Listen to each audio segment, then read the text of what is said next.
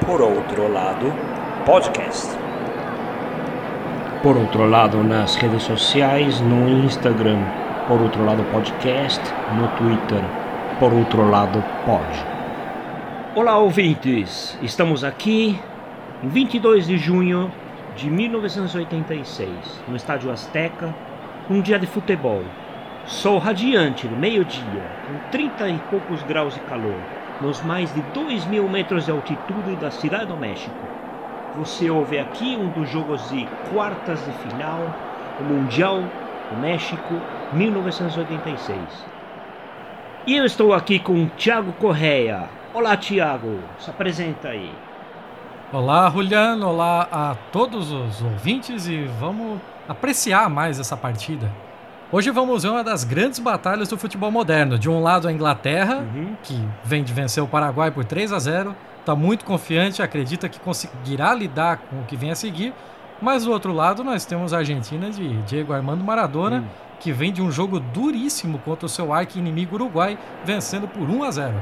É, a Argentina parece preparada para tudo, querendo não só uma, mas várias vinganças de derrotas sofridas em todos os níveis. Então este jogo vai ser memorável pelo seu significado. Para lembrar os ouvintes, a última Copa do Mundo foi na Espanha de 1982. A Argentina estreou em 13 de junho, perdendo da Bélgica, mas os olhos do mundo estavam esse dia a milhares de quilômetros ao sul, na mais recente das derrotas, nas ilhas que seriam chamadas por poucos dias de Ilhas Malvinas.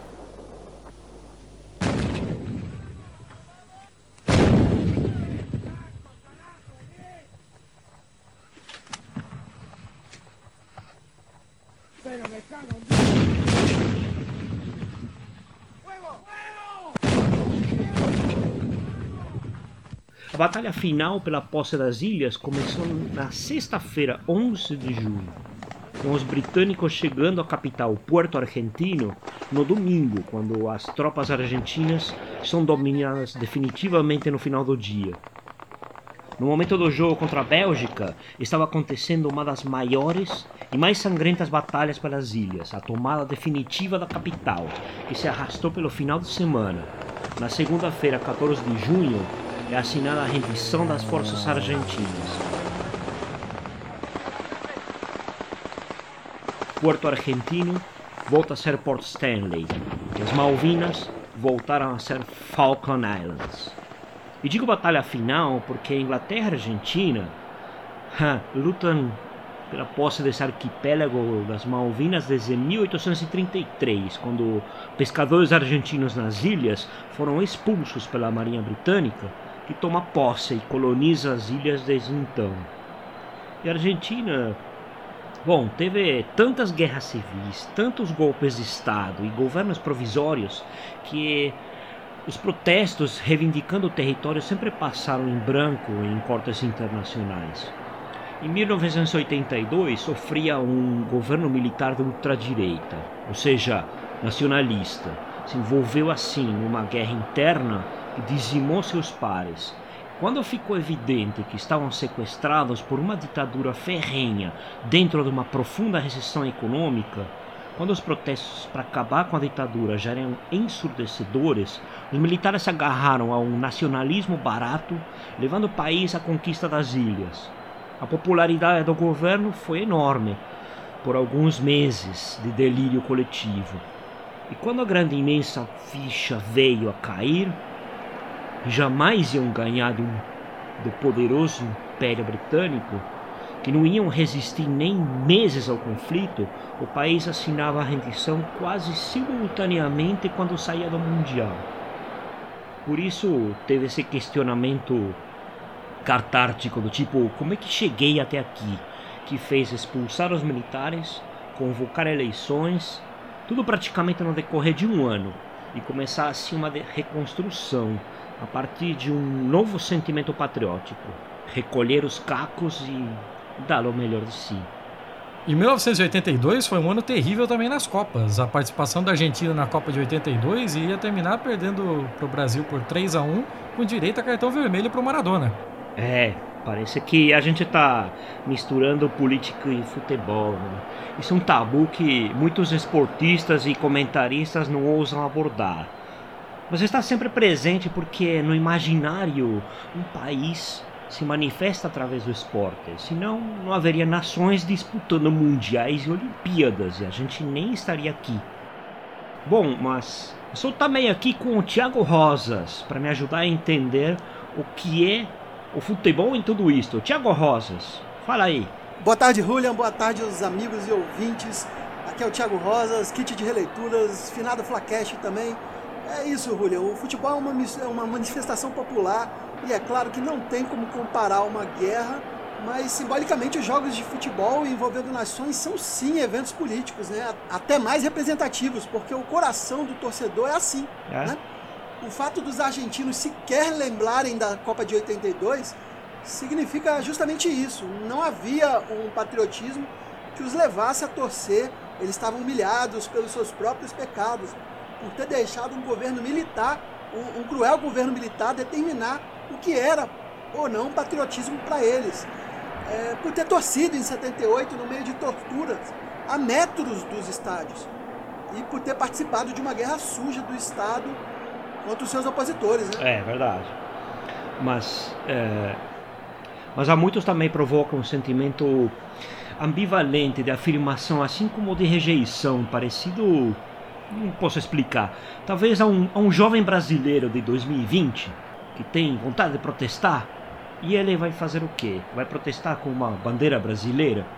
É um símbolo pátrio, mas a partir do momento em que é sequestrado por uma ultradireita nacionalista, xenófoba, racista, passa assim a manchar esse mesmo símbolo. Eu ia dizer que, sem contar que a bandeira do Brasil é feia pra caralho, com aquela frase fascista pra caralho. Ordem e progresso poderia ter outra coisa escrita ali, mas tudo bem. É, você pode ter.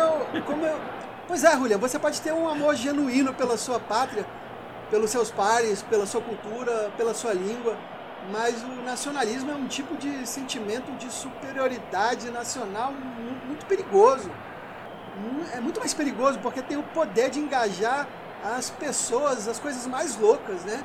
Como guerras contra outros países ou perseguição política dos seus inimigos. A gente tem visto aí, é, nada mais atual do que falar isso, né? Perseguição contra pessoas que ditas não patriotas. Exato, sim essa divisão dentro do mesmo país, né? Muito louco isso. É, realmente, governos totalitários focam no inimigo interno, que precisa ser eliminado. E como a gentalha que eles imaginam que é o resto das pessoas precisa ser convencida, abusam de slogan para se apropriar de símbolos pátrios e assim manipulam as pessoas utilizando o seu patriotismo. É assim como a Alemanha nazista usava o slogan Alemanha acima de tudo, Brasil, bom, vai usar praticamente o mesmo slogan em 2018. Na época da ditadura argentina dos 70, o slogan Las Malvinas são argentinas foi algo parecido. E mesmo que qualquer argentino fale que esse slogan é verdadeiro, por dentro fica, sabe, aquele sentimento contraditório pelo seu passado. A Argentina foi destruída numa ditadura que faliu o país e arrasou sua autoestima. Mas estamos em 86 agora.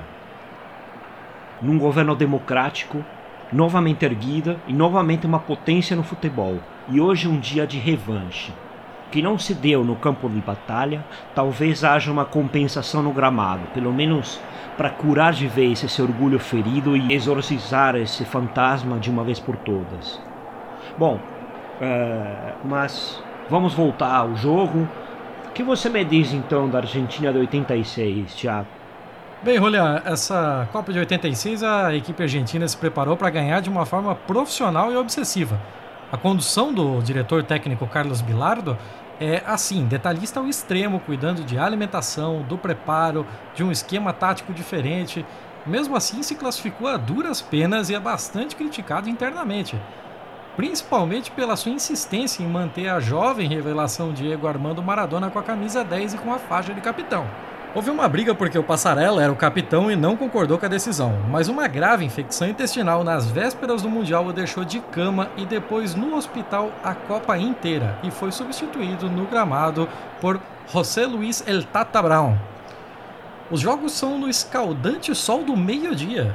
Um dos principais estádios reformados para a Copa é o do América do Distrito Federal, a megalópole antes Azteca e depois espanhola.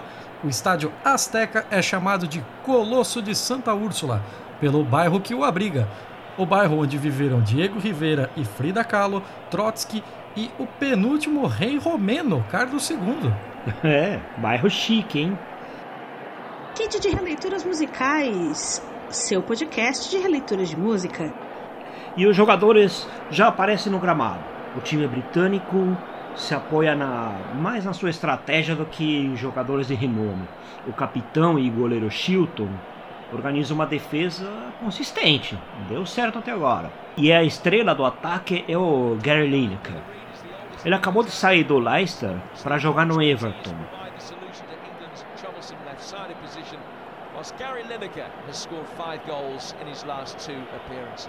Como todo time europeu, ele aparenta representar esse embate entre a estratégia europeia contra a individualidade dos sudacos. Sim, mas, mas, o time argentino é, já está com jogadores bem experientes. Uhum. Nery Pompeiro, Oscar Ruggeri e Hector Henrique do River Plate que esse mesmo ano, não sabem ainda eles, mas esse, esse, que esse mesmo ano irão ganhar o Campeonato Nacional e depois a Libertadores. E mais tarde, no final desse mesmo ano, o Mundial Interclubes. É, Ricardo Giusti e Jorge Burrochaga do Independiente ganharam o Mundial de Clubes na primeira grande revanche aos ingleses contra o Liverpool em 84, junto com Bottini, que, que não joga como titular porque é centroavante, e esse lugar é do Maradona. O Bottini é o líder do Independente e, e, com ele o time ganhou nada mais que quatro Copas Libertadores. Uhum. Ainda nesse time a gente tem Jorge Valdano, que já é ídolo do Real Madrid, Cutilfo, do Vélez Sarsfield, Sérgio Batista, dos Argentinos Júniors, e um ídolo do River Plate que, e agora do Boca Juniors, Julio El Vasco Olarticoechea. Um, um, dos um dos poucos jogadores do, que jogou no River do Boca é respeitado pelas duas torcidas. E para coroar a escalação, Maradona Pibe de Ouro, que saiu da base dos argentinos júniores para jogar no Boca, no Boca e de lá para o Barcelona e agora está no Napoli. Baita equipe, hein? E começa a partida.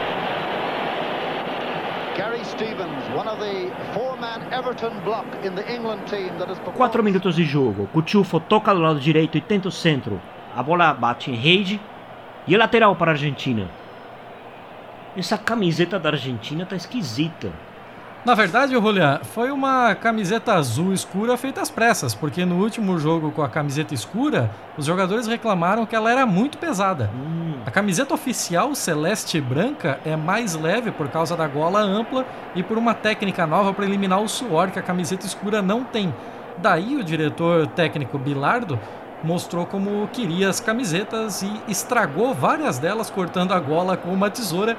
Daí teve que mandar os membros do staff comprarem camisetas Lecoq Sportif, né, mas de uma gola mais ampla e mais leve. E depois de andarem pelo centro da cidade e acharem elas, eles tiveram que colar esses números brilhantes que acharam no comércio local.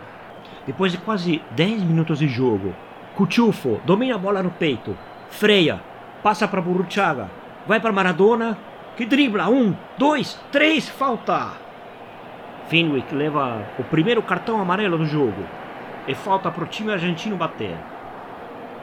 Que time é teu? Podcast de futebol descomplicado em todos os agregadores. Essa camiseta é diferente mesmo. Nossa, os números são brilhantes. Sem querer dar uma de consultor de moda aqui, Julian, mas dizem que as cozinheiras do América que estão junto à equipe passaram a tarde costurando esses números. Olha o só. staff do Bilardo pegou números de futebol americano e por isso eles são desse cinza tão brilhante. Ah. Por pouco o time argentino não perdeu de WO por não ter camiseta pronta. Maradona se prepara. Vai bater. Maradona bate. Pega na barreira. Quase entra Chilton. Tira a bola pro corner. O time sudaca aos poucos vai controlando a partida. Eles estão neutralizando bem o ataque inglês, mas não estão achando o caminho do gol, Julian. É, o jogo continua travado no meio do campo. O time inglês tenta lançamentos. Eles dominam a bola bem na zaga e com dificuldade no meio do campo. O time argentino ataca, mas não consegue chegar com qualidade no gol inglês. E assim, depois de várias pequenas batalhas, o primeiro tempo se esvaiu e não saiu nenhum gol. Este primeiro tempo foi um oferecimento do Papo Delas Podcast, cotidiano com humor. Procure em papodelas.com e em todos os agregadores. O que vocês esperam no segundo tempo? Olha, Julian, é um jogo de eliminatória de Copa do Mundo, né? As, eles já se estudaram o suficiente durante esse primeiro tempo para conseguir armar o seu ataque fulminante para a segunda etapa. A gente só pode esperar que ambas as equipes venham com sangue nos olhos, porque quem perder aqui vai para casa. É verdade. Ah, Julião, o futebol é uma caixinha de surpresas, mas a gente tem que dizer que a Argentina é mais time. Doublecast Podcast. A história da música contada de maneira bem humorada. Parece que vai ter alguma conversa no vestiário. As equipes entram novamente no gramado com a mesma formação. A Argentina começa com a bola, está determinada a marcar. Depois de algumas tentativas, Valdano não consegue dominar na área. A equipe argentina recomeça. Tocar para Enrique, siempre Maradona es un drible, se va, se va entre tres, siempre Diego, genial, genial, genial, tocó para Valdano, entró Maradona, el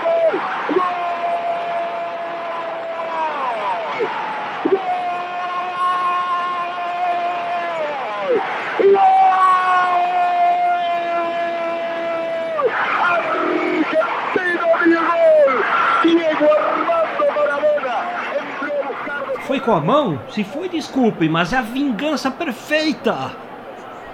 Julião, quero, quero ver o replay, viu? Não tenho certeza se foi com a mão, é interpretação aí. Mas se foi com a mão, pelas Malvinas e por, por 66 também.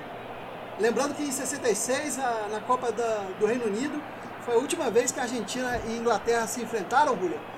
E num Wembley, no estádio Wembley lotado. No segundo tempo, num dos vários lances que o capitão argentino Ratinho não entendeu o que o árbitro alemão cobrava, foi questionar ele e foi arbitrariamente expulso. Foi assim, expulsou sem, sem nenhuma explicação. Ratinho se plantou ali, fincou o pé na área, se recusando a sair e pedindo um intérprete, confiando que a racionalidade, que a racionalidade ia vencer e que ele ia se fazer entender. Mas o árbitro confirmou sua decisão, mandando o Ratinho para o chuveiro e obrigando o capitão a sair. E no último gesto ele segurou a bandeira britânica no corner e com isso ele ganhou o apelido no jornal de Animals. É, exatamente. Daí os ingleses, com um jogador a mais, conseguiram o gol e passaram para a próxima fase. Mas as protestas na FIFA foram tantas nesse jogo que foi inventado a partir disso justamente o sistema utilizado até hoje de cartões amarelo e vermelho que existe até agora. Mas a equipe argentina se sentiu sempre injustiçada. E agora Maradona lava a alma de todos os argentinos. Se foi com a mão, elas por elas, mano a mano hemos quedado, como diz o tango. Vingança feita continua o jogo. Estamos no começo do segundo tempo, então tudo pode acontecer. Visite fermatapod.com.br ou procure por Fermata em seus agregadores. Fermata Podcast. Música com um toque a mais. Os ingleses tentam um segundo ataque, mas não conseguem chegar com qualidade. Henrique consegue dominar a bola e passa para o Maradona, quase no círculo central. Ahí la tiene Maradona, lo marcan dos, pisa la pelota Maradona, arranca por la derecha el genio del fútbol mundial, y el tocar para siempre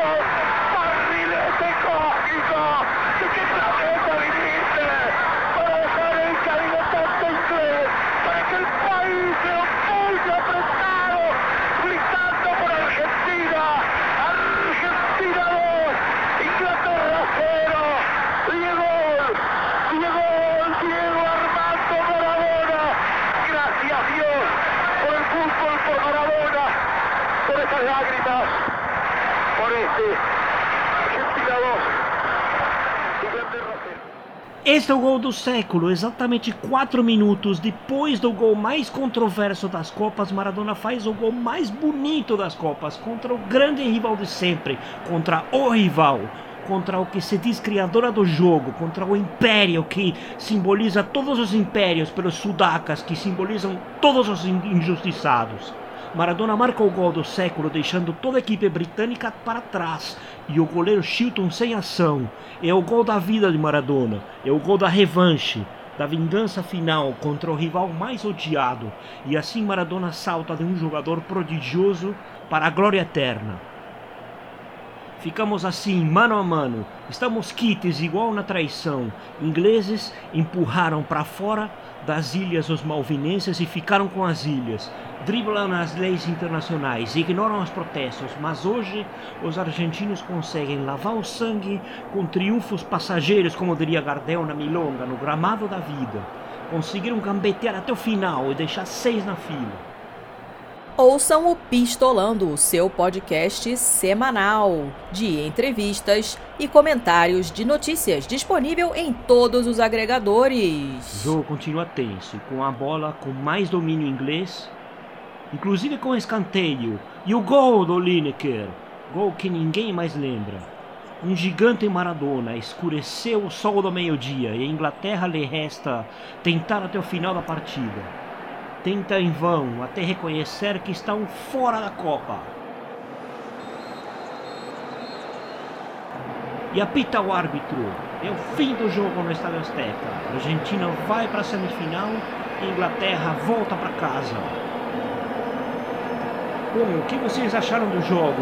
Olha, é uma emoção presenciar esse jogo aqui. Quem entra para a história, para o Olimpo, para o hall sagrado dos deuses do futebol é Dom Diego Armando Maradona, Dieguito e não Gary Lineker.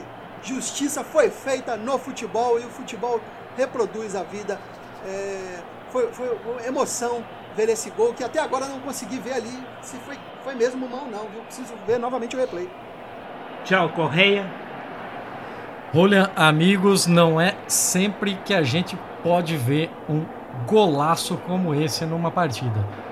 Ainda mais quando você tem dois gols históricos como esse em uma só partida. Essa partida é para sempre a maior partida da história das Copas do Mundo. E se a justiça que vale é a justiça divina, a vingança contra a Inglaterra só poderia vir dele, el Dios.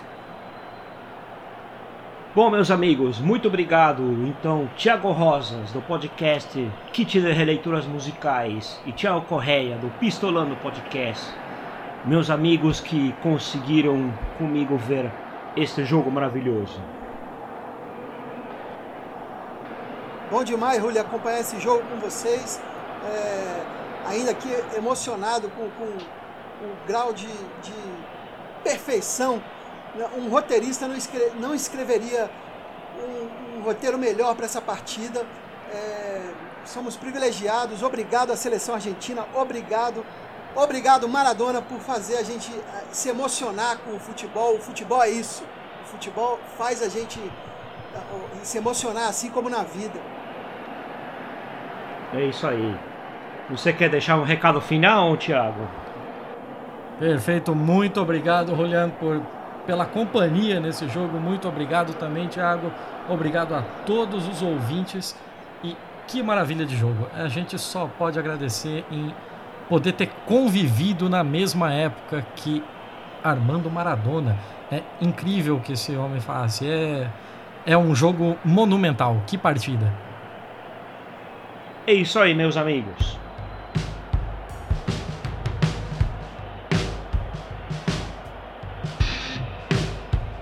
Va pasando allá a la derecha Enrique ahora. Va el pelotazo pegando Diego. Diego, Diego Salvador que lo tocó Maradona. ¡Gol! Cambió Diego buscando a la izquierda. Va picando Valdano llega. Valdano. Ya está en el área como él. Toca buscando. El remate. El arquero. El llega. Se perdió el otro. No se lo perdió. Yo creo que muy bien todo el equipo argentino en esta jugada. Brillante el arquero. Mire que pelota está. Va a buscar la devolución de Maradona, ¿eh? Encara Diego, atención. Encara Diego solito, encara Diego solito, encara Diego solito. Si le pega, le pega, le pega. ¡Gol! Gol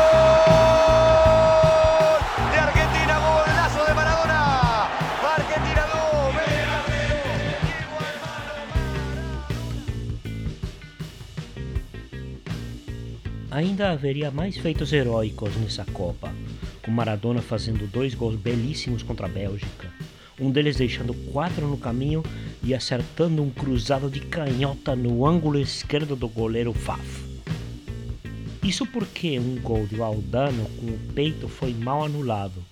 O árbitro viu o braço que não existiu, provavelmente da FIFA ainda reagindo mal à la mano de Deus. No jogo da final da Copa contra a Alemanha, o zagueiro José Carlos El Tata Brown seria o primeiro herói, marcando o primeiro gol de peixinho contra o goleiro Schumacher, que saiu mal e não calculou o efeito da bola no ar do altiplano mexicano.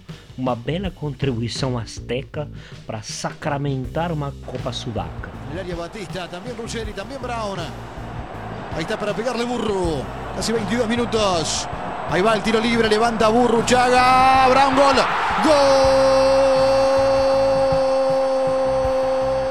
No segundo tempo, el Tata Brown se lesionou no braço, mas não quis sair. Depois do atendimento do médico, fez um furo na camiseta com a boca, na altura do umbigo, e colocou o polegar jogando o resto do segundo tempo com o braço imobilizado na sua tipóia improvisada.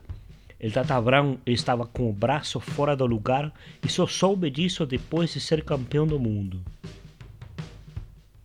O segundo herói seria o impassível Maradona, quando o Weller marcou o segundo gol alemão, empatando a partida já na segunda metade do segundo tempo. Maradona impassível segurou a bola, olhou para seus companheiros, perguntou se estavam bem. Responderam que estavam bem Tava para fazer mais um gol sim. Minutos depois, aplicou uma gambeta clássica maradoniana, chamando os alemães ao seu redor no meio do gramado sagrado azteca, fez o passe para Burruchaga, deixando ele sozinho para correr e fuzilar o goleiro Schumacher, e assim chegaram à glória.